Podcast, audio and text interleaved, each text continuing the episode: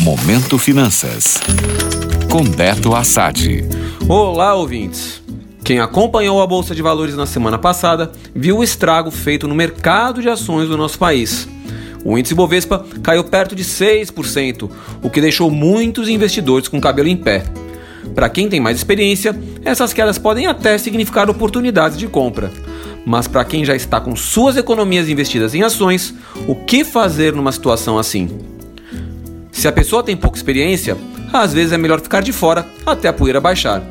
É tentador sair comprando ações depois de fortes quedas, mas nada impede que estas quedas possam continuar e que acabem trazendo muito prejuízo para quem não se planejou para este cenário. Mas o que pode ser feito para proteger, ou pelo menos amenizar, as perdas durante um período de forte realização dos mercados? Existem algumas estratégias para isso. E hoje vou começar uma série falando um pouco sobre o mercado de opções. De maneira sucinta, as opções são contratos onde é negociado o direito, dentro de um certo período de tempo, de comprar ou vender ações por um preço pré-estabelecido. Confuso? Vou dar um exemplo da vida real. Sabe quando você vai numa concessionária, vê aquele carro que tanto quer e o vendedor te fala que é a última unidade disponível na loja?